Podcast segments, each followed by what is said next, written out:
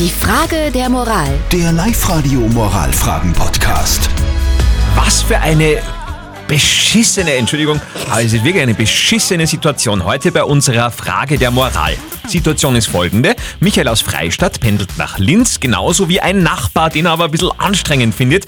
Jetzt steht da allerdings so eine Fahrgemeinschaft an, wo sich der Michael fragt, soll man dem Nachbar jetzt sagen, dass man ihn irgendwie anstrengend findet und das nicht so toll findet, oder soll man einfach irgendeine komische Ausrede erfinden und das dann ad acta legen? Jetzt bin ich sehr gespannt, was ihr dazu gesagt habt. Ihr habt über WhatsApp abgestimmt und da seid ihr euch ziemlich einig. 88% von euch raten dem Michael, lasst dir einfach eine Ausrede einfallen lassen.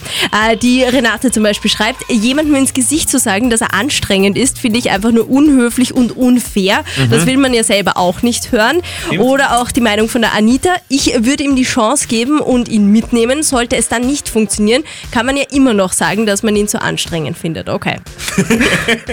Okay. Ich bin noch nicht ganz überzeugt. Na, schauen wir mal, was unser Moralexperte sagt. Lukas Kehlin von der katholischen Privatuni in Linz. Mag Ihr Nachbar auch ziemlich anstrengend sein, der Vorschlag mit der Fahrgemeinschaft ist gut.